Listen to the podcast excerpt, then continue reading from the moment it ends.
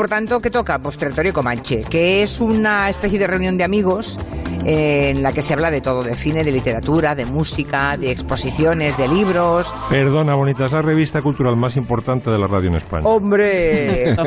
Fíjate, y algún día cumpliremos 50 años como Callahan y lo celebraremos por todo lo alto. Bueno, así de broma en broma, ¿cuántos años llevamos ya, Nuria? Yo Un montón. Nueve temporadas de Comanche. ¿Nueve de Comanche ya? ¿Nueve de Comanche? El año que viene, fiesta grande. Sí, es verdad. Montón. Tenemos la primera Claro. década, claro. Bueno, Máximo Pradera está desde el principio, ¿verdad? ¿Qué ha pensado hoy? Quiero recordar, sí que... Sí, que hoy ha pensado que, como estamos aquí, iba a hablar de Leopoldo Alas, que es toda una institución. Claro, porque bueno, los zapatos son importantes, como se aprecia en la figura. Aquí llevo mis, mis Callahan, muchas gracias. Nos han calzado, nos han calzado a todos. ¿eh? Qué, qué estilazo, ¿eh? Y además Sí. eso, lo de la adaptation esto es total, es verdad, que, es que es Sí. una forma de pisar nueva. Sí. En fin, como hay gente ya que va a hablar de zapatos, yo quería hablar de pues el hijo literario de Arnedo, que es Leopoldo Alas Minguez, sobrino bisnieto del gran Clarín, que nació un poco accidentalmente aquí, porque el padre era director comercial de una firma y estuvieron cinco meses, pero catapum, nació Polo, que así le llamábamos todos, Polo Alas. Y ¿Te conociste? Sí, yo era muy, amigo de Polo y un compañero de juergas y... Ah, sí, bueno, bueno. Y bueno, y antes de eso era compañero mío del liceo y le tomábamos el pelo por lo rarito que era. Ah, pues fíjate que, que puedo hablar, Máximo. Atención, o sea, esto quiere decir que Máximo Pradera era normal. O sea, tú eras normal en comparación. Bueno, Sí, yo luego era- hablaremos de, de El liceo es el liceo italiano. El liceo italiano, sí. ahí. Clara él para los que no estén al loro. él, eh, hizo luego filología italiana y tal. Y bueno, pues mucha relación con Polo, efectivamente. Hombre, mira, hablando de filología italiana, mm, Caprile es licenciado en filología italiana. No, No, bueno, en, filolo- en filología, lengua, lingua y literatura straniere moderne. Italiana. No, no, hice es- eh, español e inglés. ¿Español-inglés? Sí. Pero entonces, ¿por qué Universidad dices lengua, lingüe? Li- Claro, porque allí en Florencia la carrera es Lingue e Letterature Straniere Moderne. Claro, pero lo hiciste... pero- Ay, pensaba que habías hecho la italiana. No, claro, pero en, en- Vivías en Italia. En Florencia el español es una lengua extranjera. Claro, claro que sí, que sí, que sí. Pues yo fíjate que... pen- Te que no- fuiste a Italia para que la carrera fuera más fácil. No, no, lo que porque estaba allí trabajando y me la saqué. Bueno, me la saqué. y se, tardé- se sacó la carrera, Tardé entonces. mucho, tardé mucho. Porque aquí en este Comanche somos de hacer los máster de verdad, ¿eh? Y de de verdad. Como es el caso de Nuria Torreblanca, muy buena. Muy buenas. Y de Miki Otero, un gran escritor, como todos saben, eh, con sus patillas y sus gafas. y con mis zapatos. Con sus Esto ya zapatos. entra por los pies, voy muy bien calzado. ¿eh? Sí. Y hoy todos vamos muy bien calzados. Julia, ¿eh? Y además vamos a poner color rosa, porque vamos a poner la Bien Rose, Sí, por Caprile, favor. porque ya saben que Lorenzo siempre nos descubre exposiciones y cosas interesantes en torno al mundo de la moda, y creo que en el Museo del Traje, donde nos quieres llevar, hay una exposición, Preciosa. pero del color rosa. Sobre el color rosa. Qué la raro, importancia del color rosa, lo que ha significado en el mundo de la moda, en la indumentaria, sus aplicaciones, la historia de ese color, cómo se consigue, porque no es un color que se encuentre de manera natural, con lo cual su popularidad ya empieza sobre todo a partir del siglo XVIII. O sea, antes del siglo XVIII no Hay existía. muy poquito rosa, muy poquito.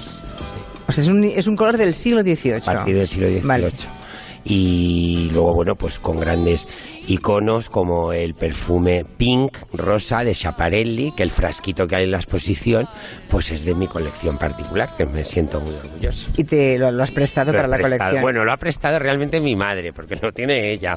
La tuve que engañar un poco, que aún no me lo ha perdonado. Dijo, oye mamá, ¿me prestas este perfume que le quiero hacer unas fotos y tal, el frasquito?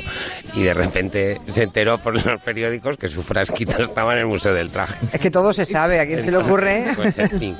Pero bueno, ha la pena. ¿Y luego hay un traje mío también. Que de es color rosa. De color rosa. Pero yo no te he visto demasiados colores rosas, ¿eh? No, a mí me gustan más los colores más fuertes, más contundentes. Tú eres más de rojos. rojo. Claro. Pero bueno, es un traje rosa, un rosa cuarzo precioso que hicimos para Cayetana Guillén, para unos Goya.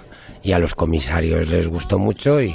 Y también y está, ahí. O sea, está la historia de color rosa ah, en el mundo de la moda. La moda, sí, con piezas. Y hay trajes de otras, de, de Eh, muchos modistas. diseñadores y piezas históricas pues de, de los fondos del museo y, y de otras colecciones y un poco pues toda la evolución y lo que ha significado el color rosa en, en nuestro ¿Y país. hay hombres hetero que lleven rosa? Sí, yo he ido vestido de rosa a una boda muy mediática Ha además. dicho heteros. Ah, perdón. que no me oyes? Vas a lo tuyo, vas a piñar un fijo. Yo, bueno, Esto ya de heteros y no heteros está un poco ya trasnochado. Claro. sí, más, sí. a todo esto, yo conozco muchos hombres con que tienen mm, camisa rosa, ¿no? como Claro. camisas y ahora un traje. Yo, un Si me preguntas yo un- tengo, yo, yo fui de rosa a una boda que tú sabes perfectamente cuál es, ¿no, Julia? Eh, ah, sí, es verdad, es que es tan discreto, caprile. Que además estaba más delgadito, estaba bien guapetón. Mm, ¿El sí. rosa se puede llevar bien como Caprile o como el Pepe Valenciano, que también era bastante de polito rosa? ¿Lo acordáis? El polo rosa. Es verdad. sí. Sí, sí, que era bastante. Yo estaba Que pensando- moreno Yo que tengo tenía. cosas rosa, ¿eh? Tengo, a mí me gusta color rosa. Mm. ¿Tú tienes algo rosa, Máximo? No, pero estaba pensando ahora. Ni una, ni una camisa, nada. No. Mm. Por eso, pero si Caprile ni me, unos da- calzoncillos. me da, me da autorización para vestir rosa, yo me pongo rosa, Sí, pero tranquilamente. como no te voy a dar autorización. Por cierto, que el rosa, de negro. el rosa queda bien a la, más a las morenas que a las rubias, ¿no? No, ¿No? No, y a las rubias también. Mira, acuérdate esa escena mítica de Marilyn Monroe en, en Los Caballeros. Los caballeros prefieren rubias. En rubias cantando esa canción, la, la de Diamonds, me parece. ¿Va, va de rosa? Sí, La de Rosa, con un traje rosa palabra de honor que ha sido de los más imitados y de los más reproducidos Ya. de la historia. Bueno, pues hablemos ahora de Leopoldo Alas Mínguez, que Sí. mm, tiene aquí un, un espacio, ¿no? En Arnedo, ya que nació aquí. de- Claro, eh, la- al principio, como digo, estuvo... ¿Quién era? Para los que no estén situados. Pues era, fue de todo. Dentro de la literatura lo hizo de todo. Hizo ensayo, hizo, como más recordado es, es como poeta, ¿no? Pero fue novelista, ensayista, activista gay, tuvo un programa de radio cojonudo, de Radio Nacional, que se llama Entiendas o no entiendas. Libros divertidísimos sobre cocina, uno que tiene con Pepe Infante que se llama ¿Entiendes de cocina? Lo que comen los gays. Eh, tiene, tuvo una taxonomía de los gays que luego le copió Boris con todos los tipos de gays que existen, por ejemplo, lo de la musculoca, que luego empezó a repetir, a repetir Izaguirre, lo, lo creó Polo. ¿Musculoca? La musculoca La es la, la- la loca de gimnasio, o sea, la que se pone cachas. Luego está Ya. el heterogay, que es un hetero con pluma. Yo a veces, a mí a veces se me dobla un poco la muñeca, tengo algo de hetero-gay. Eh, el, ho- el homoseñor, por ejemplo, es un tipo con aspecto de notario, pero que es gay. No, no, nunca dirías que es eh, de la acera de enfrente. Y bueno, pues tiene eso, toda una taxonomía de los gays divertidísima. Entonces era muy militante, pero como era muy inteligente Polo, pues tampoco era fundamentalista de lo gay, ¿no? El PP eh, quiso utilizarlo eh, cuando ya empezó a afianzarse en Madrid toda la corriente gay y se dejó querer por el PP, aceptó un puesto de asesor, eh, Polo, eh, pero cuando se estrenó la película de Almodóvar, La mala educación, que os acordáis que hubo movida en Madrid, tiraron huevos y tal, fue, fue una película bastante escándalo, porque hablaba de los abusos sexuales de los curas y tal. Eh, Polo salió en defensa de Almodóvar, como no podía ser de otra forma, no por la película en sí, que bueno, te puede gustar más o menos, sino porque bueno, era una agresión en toda regla de Almodóvar, y entonces el PP le exigió como una retractación, ¿sabes? Una cosa un poco de, de tribunal de la Inquisición. Y claro, no lo hizo. Y Polo dijo que por aquí se fue y dimitió. Era una persona muy, muy digna, ¿no? Entonces, bueno, como le gustaba mucho la música y era letrista, porque es que dentro de la literatura lo ha hecho, de, lo hizo todo. Eh, pues traigo algunas canciones con letras suyas y otras que le hubiera gustado que sonaran hoy, ¿no? Y la primera que traigo es eh, del grupo Amor de Madre, que era un grupo de la movida de Almería, que estaban como líderes eh, Antonio Molina, con la guitarra y la voz y la- las músicas, y luego del letrista Fernando del Moral, con el nombre de la primera novela de Polo Alas, que se, llama- se fue Bochorno, una letra que es de un loser, porque mm, Polo era encantador, pero siempre en el amor mm, iba, no es que fuera del loser, es que era el pobrecito era un loser, ¿no? Y siempre sus letras, mm, tanto las propias como las ajenas, las canciones que le gustaban, eran de perdedores en el amor. La letra dice, desde que me has dejado parece que todo te va muy bien y cuanto más deshecho me ves, mayor es tu sonrisa. Bochorno, de amor de madre. Con dejaste y mientras subes yo caigo y me abrazo en este horno. Bochorno, yo beberé hasta hartarme por ti. Creo que nunca la había escuchado esta canción.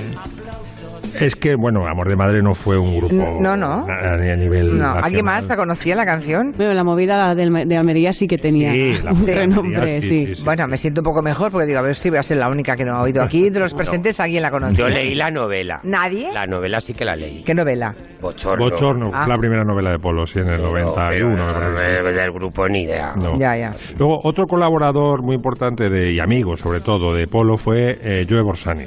Joe Borsani, que ese sí fue un musicazo en Argentina. eh, antes de Videla triunfó con eh, Voy a pintar las paredes con tu nombre, mi amor. ¿Os acordáis de esa canción? Perfectamente. Bueno, pues eso fue un boom en Argentina y en toda América Latina. Borsani salió de gira, cayó el golpe de estado de Videla y el tío dijo, no vuelvo. No vuelvo, Vino a claro. España, aquí ya fun- eh, fundó Sisi, vino con la mujer Ruby, que luego fue la de Ruby y los los Casinos. Sí, que fue vecina de Marina Martínez Vicens, Ruby. Ah, ¿sí? ¿Ah, sí? un día se dio cuenta y que era su vecina y se hicieron amigas. Pues- una anécdota que suelto aquí ahora porque me ha recordado. Pues incluso después de separarse, eh, Joe Borsani siguió componiendo para Ruby y, y, como Ruby, ¿cómo se llama? Ruby y los Casinos, tuvo otro bombazo que fue Yo tenía un novio que tocaba en un conjunto beat. Esa canción es de Joe Borsani. Y Polo le dio una letra que se llama Nubes de Verano y Joe Borsani hizo la música. Nube de verano, tardes por perder, la ciudad desierta otra vez. Ella me miraba, pero él también. El tiempo era eterno y nosotros tres. Nubes de verano se puso a llover. Disparé la foto antes de correr. Ella sonreía, pero él también. Me pregunto al verla quién amaba quién. Nubes de verano, 30 años más tarde. La ciudad es la misma, yo no soy el de antes. Y los tres amantes dejaron de amarse. Al mirar la foto se pone a llover. Este es el propio Joe Borsani cantando, claro, tampoco la conocías, ¿no, Julia? No, no, tampoco, No, no, tampoco, pero es está bien, me- pero así como la otra, esta sí que me entra bien, me Sí. es muy agradable la canción, sí. Y luego eh, Mina. Mina no se puede entender a Apolo sin Mina porque aparte de su cu- cultura italiana, que estudió en el liceo italiano, pues Mina es icono gay, ¿no? Y eh, era muy activista en favor de los gays, eh, Leopoldo Alas. Entonces eh, he escogido una canción que es la mujer mm, fenómeno de la naturaleza. Mina como, como meteoro, realmente. Entonces es, la canción se llama Yo soy el viento y dice yo soy el viento, soy la furia que pasa y que se lleva por delante todo lo que, todo lo que osa eh, ponerse delante de mí. Eh, bueno, es la mujer como... Yo solamente puedo imaginar en España algo parecido con Rocío Jurado, ¿no? Sí, que era un poco la mina. rompía sí. el amor aquí, ¿no? Pues Io sono el vento también dedicada a Polo.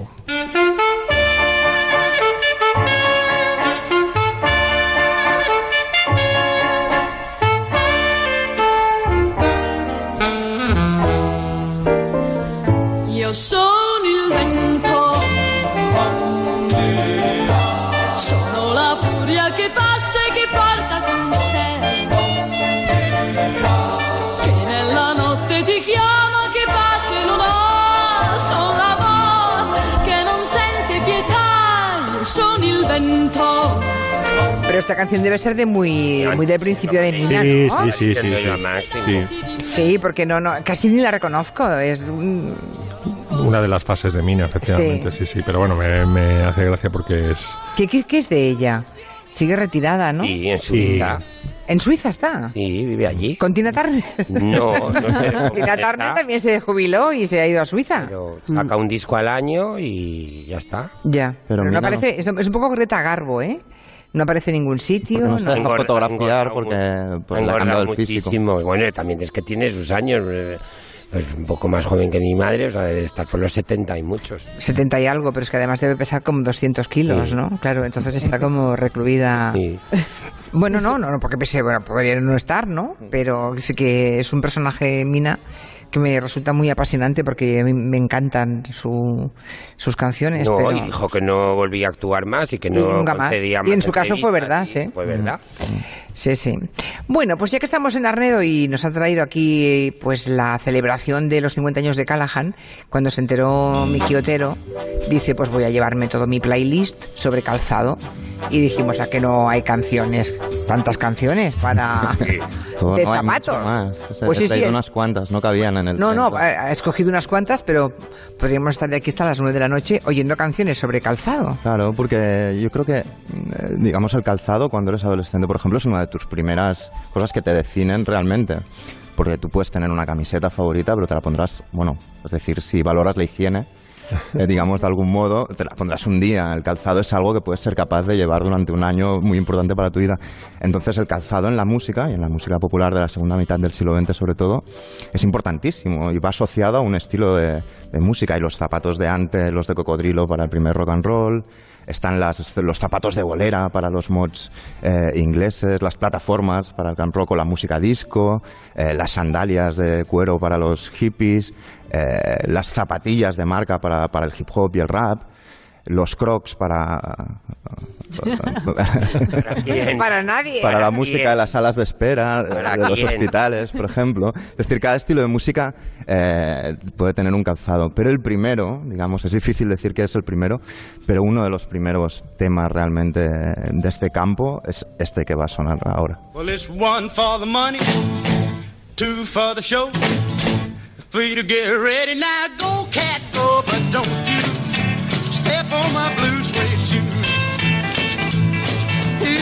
Que es Blue Suede Shoes, mis zapatos de gamuza azul o de ante azul, Sí. que son, es muy difícil decir cuál es la primera canción de rock and roll, es como qué sé, la túnica sagrada o tal, es muy complicado, pero es una de las primeras, es del 55 56, la canta Cal Perkins. Y es curiosa la historia porque el tipo era un, antes de hacerse conocido gracias a esta canción, era un tipo pues realmente muy pobre, escribió esta canción encima de un saco roído en un establo, eh, sobrevivía dando clases de, de country de guitarra en, en Tennessee, saliendo de gira a veces con dos tipos muy desconocidos, Johnny Cash y Elvis Presley. Eh, y, y Johnny Cash un día le dijo que, que él, eh, cuando estaba en Baviera durante la guerra de Corea, había visto en algunos soldados unos zapatos eh, que eran así como de gamuza, azul, y le pidió que, que le dedicara una canción a los zapatos.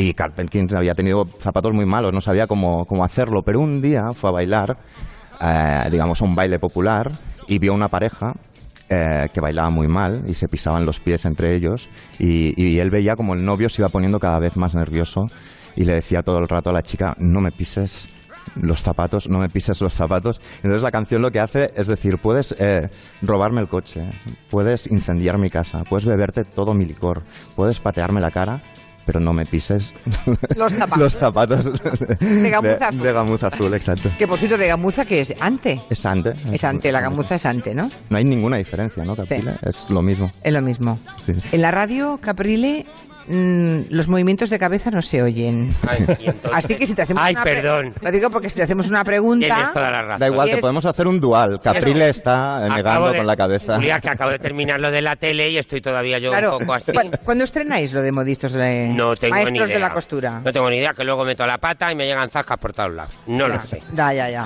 O sea, acabas de terminar y estás como oído, quieres decir. Eh, así es, Me entre eso y, y el preguntas algo y trancazo. asiente con la cabeza. Bueno, claro, Claro. como Claro. ves hoy gente delante, muchos- Claro, claro. Sales del baño, piensas que te están grabando. También te es tapas. verdad. Claro, claro, claro. No, y, y tengo, como os hablamos así políticamente incorrecto, pues me dan ganas de hacer así, Bueno, segui- para taparme el micrófono. ya, ya, ya, ya. Bueno, seguimos. Eh, Otra muy dejamos la bonita. gamuza azul y vamos a por otra Vamos de- a por otra, va, que son Venga, un poco. ¿cuál es? Va. I ain't got no home. Hombre, mi Nina Simón. Que lo que dice los dos primeros versos es no tengo casa, no tengo zapatos. Esta canción es- estaba en el musical Hair y ella la sacó y le dio pues un tono, incluso un vuelo, digamos, más reivindicativo a todo el asunto. Entonces es, es bonita la historia porque tiene como dos partes la canción. Que igual Máximo nos puede ayudar porque yo creo que la primera parte es como en acordes más menores, la segunda en mayores, porque la primera parte va de todas esas cosas que no tiene y la segunda va de las cosas que tiene. Entonces en la primera parte ella dice, eh, no tengo casa, no tengo zapatos, no tengo dinero, eh, no tengo cultura, no tengo educación. Entonces cae en esto de mucha gente que piensa que si no tienes nada o no tienes nada de esto, no eres nadie, ¿no? Entonces lo que hace es, hacia la mitad de la canción, cambia.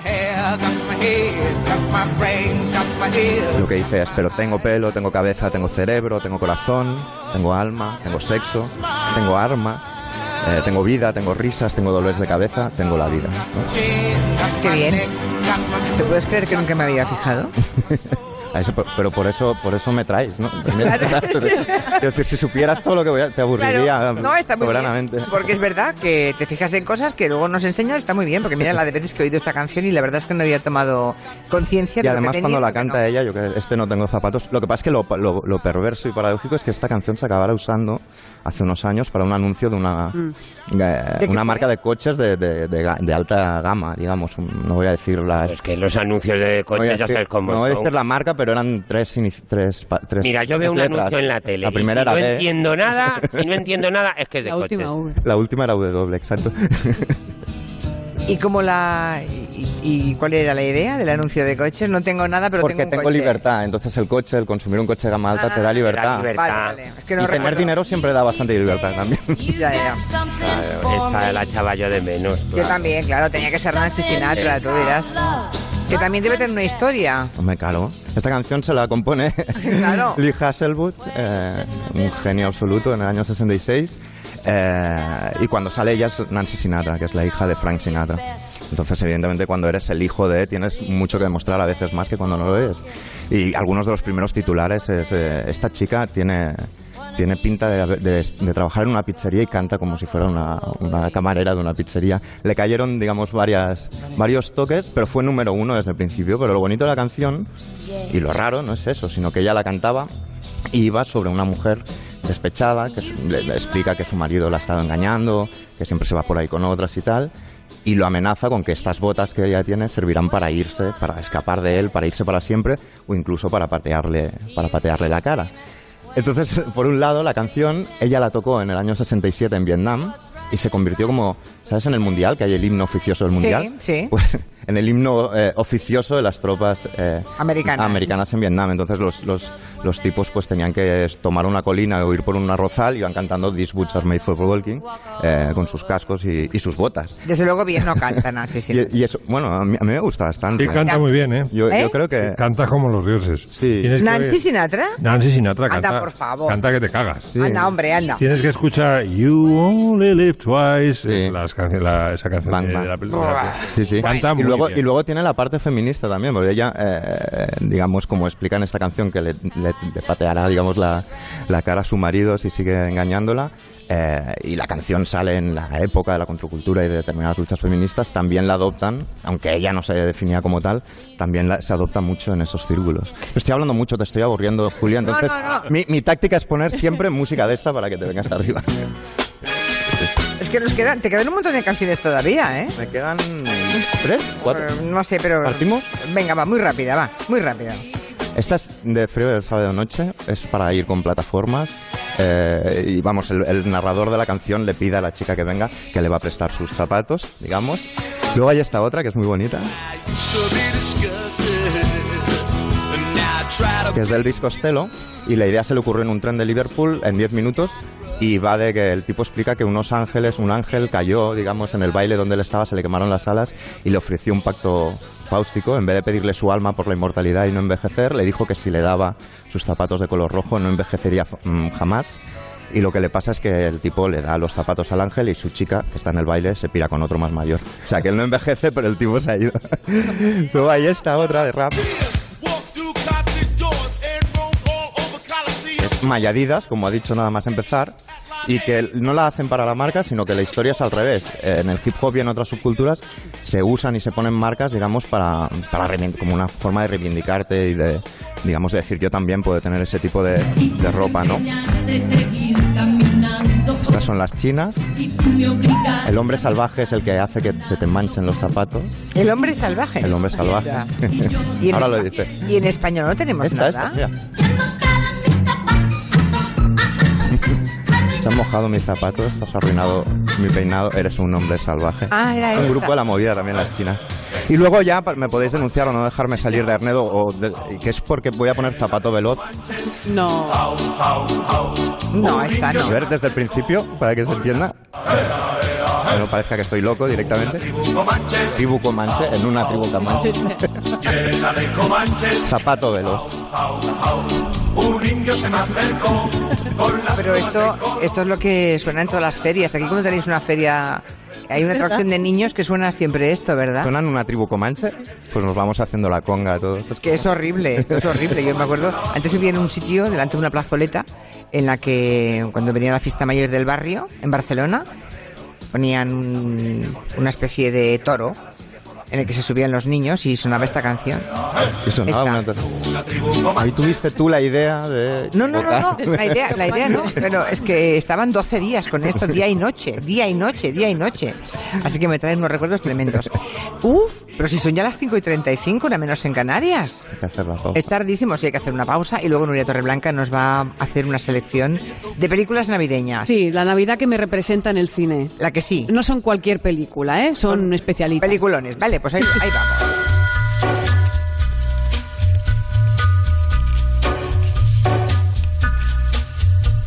En Onda Cero, Julia en la Onda, con Julia Otero. On a gathering storm comes a tall, handsome man in a dusty black coat with a red right hand.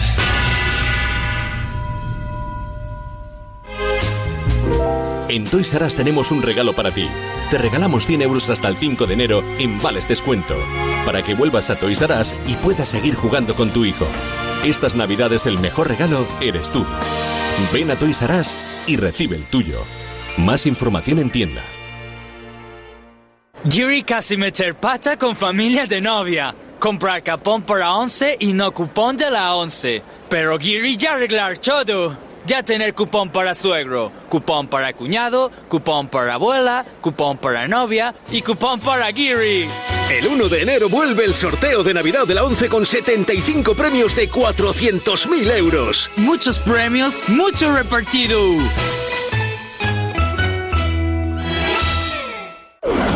El 7 y 8 de enero, La voz como nunca antes la habías visto. las audiciones a ciegas en dos noches consecutivas, más ágiles y de menor duración, para que las disfrutes enteras. El 7 y 8 de enero a las 10 y media de la noche comienza la voz en Antena 3.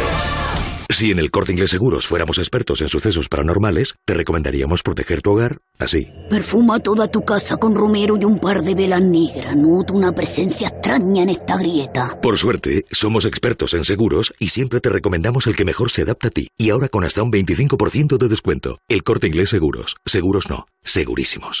¿Tienes problemas en los estudios? ¿Te falta motivación? ¿Te cuesta concentrarte? ¿Tienes baja la autoestima?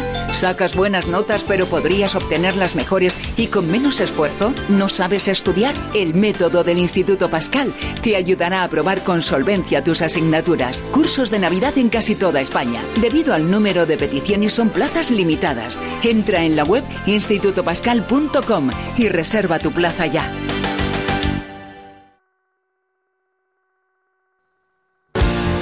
Onda Cero Madrid, 98.0 FM.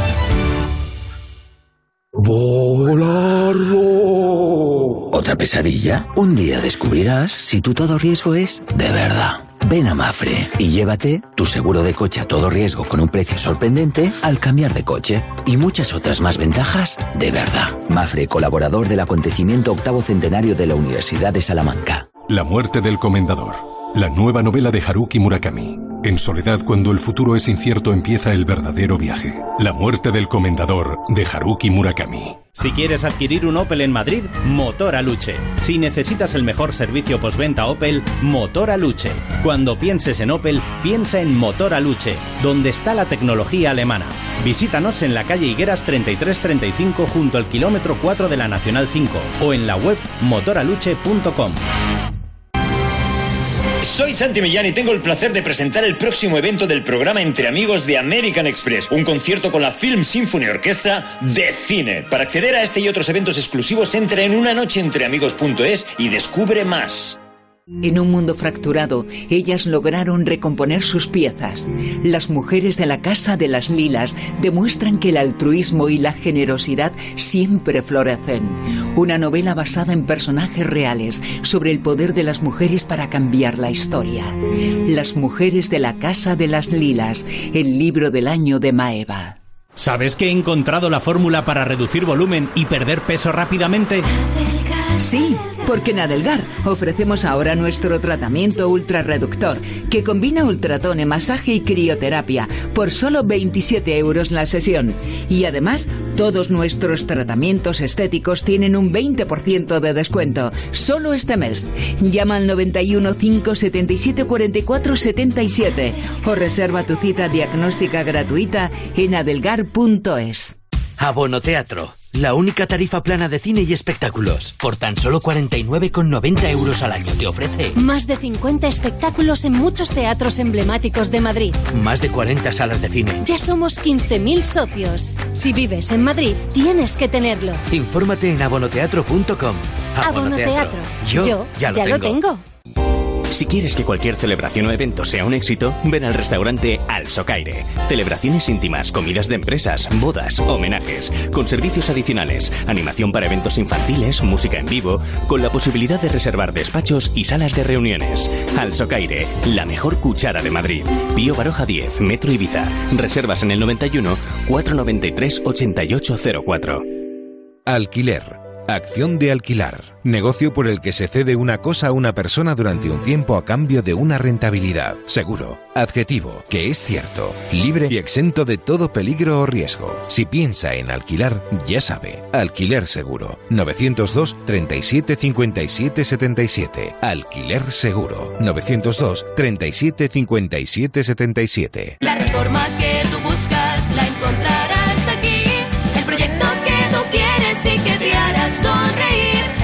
Una casa tu hogar, de un local tu porvenir. Decorman lleva contigo 20 años o algo así. Llama ahora a Decorman que piensa en ti, te hará feliz. Hola, ¿es la Escuela de Sanidad? Vengo a informarme. Bienvenida a Forma Emplean. Sígueme. Aquí se imparte el certificado de atención sociosanitaria. ¿Y con este título encuentro trabajo? Todos nuestros alumnos están contratados. ¿Ah, sí? Diariamente recibimos ofertas en nuestra agencia de colocación. Quiero trabajar, me encanta. Forma Emplean, tu formación para el empleo. 91 563 23 51, calle Cartagena 70.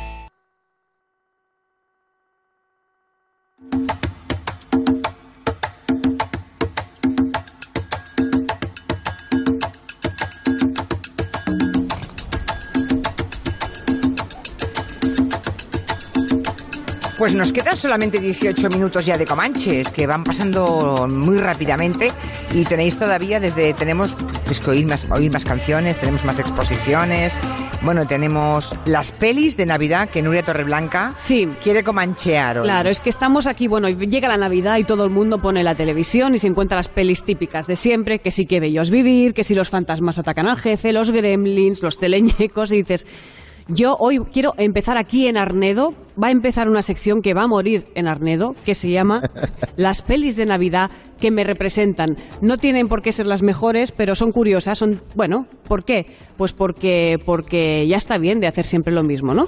Yo quiero empezar por una película en que nos marcó a muchos de nosotros. Hay un personaje sin el que no entenderíamos la Navidad. Se llama John McClane, es un policía de Nueva York y su misión es salvarnos de los malos. Lo conocimos en 1988 y esa película era La jungla de cristal. John McClane, un policía de Nueva York, viene a ver a su mujer.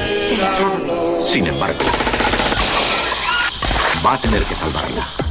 ¡Siéntese! Desde un rascacielos que domina la ciudad. Bueno, hace poco se publicó un estudio en el que se demostraba que La jungla de cristal es la película navideña definitiva. ¿Por qué? Porque tienes todo. Árboles de Navidad, villancicos y terroristas. Lo tienes todo, es lo, lo necesario. Ahora tengo una ametralladora. Jo, jo, jo. ¿Te acuerdas? Sí, señor. Mítica frase de la peli. Lo que ocurre es que ha envejecido mal, ¿no? No, no, no, no, no, no. Ahí no. Gremlins ha envejecido mal. La jungla de cristal. Solo en casa ha envejecido Por mal, ¿no? ejemplo. Es que Gremlins ha envejecido mal, ¿eh? Pues ¿Han Sí, sí, que- mal? hombre. Igual es que hemos envejecido mal nosotros. Noso- pues sí, probablemente seamos nosotros. Además, ¿qué tiene de especial? Bueno, pues eh, se han hecho estudios sobre la jungla de cristal, sobre esta película, y se ha estudiado que la palabra Navidad aparece 18 veces, más, por ejemplo, que la, peli- la palabra matar, que sale 13 veces, o la, la palabra sangre, que sale 13. En cambio, terrorista sale 75 y arma 73. La gente estudia estas cosas y se han hecho 1.320 listas en IMDB en las cuales se ha elegido lo mejor, la mejor película de Navidad y en todas esas listas está La jungla de cristal. ¿Tú haces la prueba de ver La jungla de cristal con alguien de la era digital ya? Y, y se queda flipado, porque claro. Ya, yo creo que Hay todos... las típicas llamadas en que tienes que estar en un sitio fijo para que te llame alguien. Claro, bueno, es, es, que es- es recorrer- vintage, es vintage, es, Claro. es el encanto vintage. Tienes que recorrer plantas en busca de un teléfono para poder llamar. O sea que la ves con alguien ahora de 20 años o de 15 años y le parece que es de extraterrestre. Es un clásico, dirían. Es un clásico, Sí, muy sí. antigua. Bueno, vamos con otro clásico moderno navideño. Es Love Actually, que es una película que la mayoría habréis visto, seguramente. Son 10 historias de amor muy british. Algunas son felices, otras son agridulces. Y sale un componente básico en película de Navidad, que es la canción de María Carey, la canción de los capones, la canción de la Navidad. Es una escena emblemática, por ejemplo, sale Hugh Grant haciendo de primer ministro y bailando en el número 10 de Downing Street. Esa escena es mítica, al, al igual que también una frase que protagoniza Love Actually, que es Bill Knightley, uno de los actores que interpreta a un viejo rockero que, que va de invitado a un programa para niños en la televisión y les da un consejo. Ah, nos están viendo niños, Bill. Ah, sí. Hola, niños. Mensaje importante de vuestro tío Bill. No compréis drogas. Convertíos en estrellas del pop, os las darán gratis. Me parece que ah, nos Gran consejo de Navidad de Bill Knightley. Bueno, vamos ahora con pelis españolas. Aquí también tenemos muy buenas películas. Todos sabemos que en Nochebuena nace el anticristo en Madrid, ¿no? José María, tengo una misión. ¿Que se va de misiones? No, no, no, no. Que tengo una misión que cumplir. Una cosa que tengo que hacer en la ciudad yo mismo.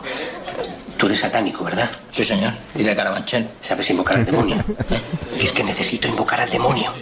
El Día de la Bestia, que es una peli que ocurre en Nochevieja y es una Navidad perfecta. Hay satánicos de Carabanchel, las Torres Kío, el edificio Carrión de la Gran Vía, donde, se, donde salga el, el cartel aquel mítico de Suez, donde Santiago Segura queda suspendido. Bueno, ahí salía Alex Angulo, también un actor al que echamos mucho de menos. Pero en esta lista, por supuesto, no puede faltar una de las mejores películas de la historia, que es Plácido. ¿Hay besugo? No, no hay besugo. Lo que faltaba. Una noche buena sin besugo. No es noche buena.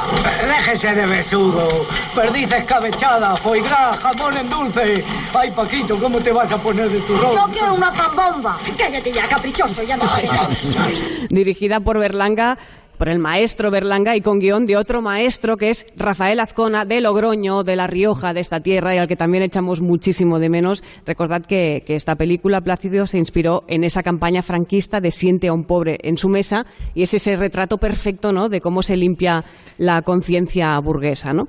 Y acabamos con, por favor, no puede faltar, Chencho, de la gran familia. Hay que Por favor, señora.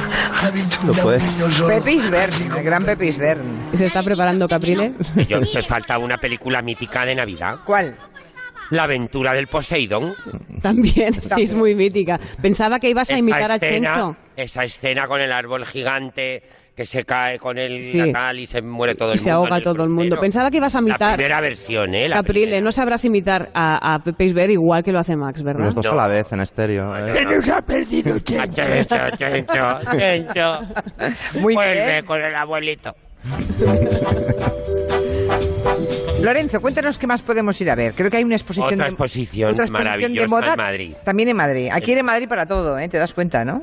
Bueno, sí, hombre, porque en Madrid está ahora precioso. Ya, ya, ya. Hombre, nos han quitado todos los coches, Julia, pues imagínate. Ay, lo ¿tú, bonito que tú qué está. tal? ¿Cómo va el, Ma- el Madrid? Yo no tengo ni coche ni nada, con lo cual, pues, ¿qué quieres que te diga? Ande yo caliente, rías de la gente. Ha fracasado el intento del PP de impugnar toda la operación. No sé si ha fracasado. Sí, sí, ha fracasado. El- es noticia de hoy. El PP o no el PP, pero en fin, ¿qué, qué va a ser de Pero, la ciudad? cuando No dices- se sabe. Cuando dices que ha fracasado, quiere decir que, pues, una demanda, ¿no? Para... Sí, quería impugnar todas las medidas todo y no. en los tribunales y ya el, el juzgado, de- no sé qué juzgado es, pero el juzgado de- que le correspondía llevar ese asunto, pues ha dicho que no. Que no. Que Bueno, adelante. es que de hecho y ayer Bruse- supimos- Bruselas ya claro. ha dicho que nos hemos ahorrado una pasta en Claro, multas. es Todos que- los españoles, no solamente los Sí, madrileños. sí, es que fue noticia de ayer eso, que gracias a Madrid Central, Bruselas no ha puesto una multa mastodóntica que hubieran pagado, no, no todos vosotros, los madrileños, sino entre todos los españoles. Por la contaminación. Sí, claro. Sí, sí, sí. Bueno, eh, lo, del, lo de la exposición. Este, eh, la exposición mm, no está dentro de la almendra central. Se puede llegar en coche, Julia, porque está en la calle Santa Engracia, número 5, en, en el canal de Isabel II. Es una exposición que se llama Modus, a la manera de España, y es una exposición que refleja pues la influencia que ha tenido pues el, los trajes regionales, folclóricos, etnográficos, como los queramos llamar, en el trabajo de todos nosotros, de los modistas y creadores de moda españolas y también en los de- de- del extranjero, en maestros como John Galeano, como Valentino, como Oscar de la Renta. Y es una exposición muy visual, con una escenografía maravillosa, con una selección de, precie- de, de piezas formidable. También tengo una piecita mía allí, y también mi compañero de programa, Palomo Spain. Y bueno, pues es un diálogo entre piezas históricas y piezas contemporáneas hechas por nosotros ahora, donde se ve pues toda la influencia de, de- de- de todo este folclore español maravilloso y, y, bueno, pues para mí es algo, para los que visitéis Madrid, que, que no os tenéis que perder. ¿Y cuál es la pieza tuya que hay ahí? Pues hay una reproducción del famoso bolerito goyesco que le hicimos a doña Elena en aquella boda hace mucho, que fue pues de Goyesca, ¿te acuerdas? Que iba Sí, vestida de rosa. Sí, sí, sí, la infanta Elena, ¿eh? a la infanta doña Sí. Elena y bueno pues nos pidieron una reproducción y la hemos hecho no exactamente igual pero una muy similar en color rojo Pero, y, muy bonita ¿Y no se le podía haber pedido a ella el pues vestido? hija, yo en cosas de palacio No Julia metes, vale, yo vale. no me meto Lo digo porque, por me- ejemplo, el, el- el traje rosa de Cayetana Guillén sí que es el traje de Cayetana Sí, Guillén. ese sí que es el traje de Cayetana, pero, Ah, pero eso es falta- pero, hombre, pero eso de se le- doña Elena, pues no lo sé, yo ahí No no, me meto. Vale, vale. le dijeron, ¿puede usted hacer una reproducción de este bolerito? Y digo, pues yo la hago sin problemas. Y, Le hago la reproducción y se la pongo. y, y para la exposición. Mm, bueno, Máximo, venga, tres temas más que A ver. dedicas por alguna razón a Leopoldo Alas Polo. Todos que por los- cierto, lo que hay en Arnedo de, de Polo, ¿qué es exactamente? Pues, ¿Hay eh, una casa de cultura? que Hay, ¿Cómo mira, es? hay una placa en eh, la casa donde nació, que yo he estado hoy, me he hecho la foto correspondiente. porque la has yo, no- yo no Twitter, conocía, sí. yo no conocía Arnedo. Hay un mural justo enfrente de la Casa de Cultura de Arnedo, un mural muy bonito donde está eh, el nombre de Leopoldo Alas y luego está él asomando, la, la- el dibujo es un poco, un poco siniestro, la verdad, pero asoma su cabecita entre dos libros, eh, como, como saludando, como diciendo aquí estoy. Y luego, si te metes en la Casa de Cultura, arriba, en la biblioteca municipal, tienes los libros que donó Polo a Arnedo, porque la, la historia de Polo con Arnedo fue a más. Eh, eh, pues al principio, pues nada, él llegó a decir, dice, no, yo no nací en Arnedo, me nacieron, como diciendo, eh, fue accidental. Pero luego, como le fue haciendo cariñitos la ciudad, pues eh, Polo también se fue enganchando, una vez dio el pregón aquí, me parece, de las fiestas, y ya venía bastante, es decir, que fue una historia bastante intensa, ¿no? Así que, bueno, pues si queréis pues, ver qué libros leía Polo, pues no tenéis más que ir a la biblioteca municipal de aquí y echar un Ya, ojo, porque vale, los, vale. los donó todos. Muy bien. Y nos has hecho tres, eh, tres Sí, canciones bueno, como, como Loser en el Amor, que ya hemos escuchado antes una canción con letra propia, eh, pues traigo de Amy Winehouse una canción de Loser absoluta que es Back to Black del último disco.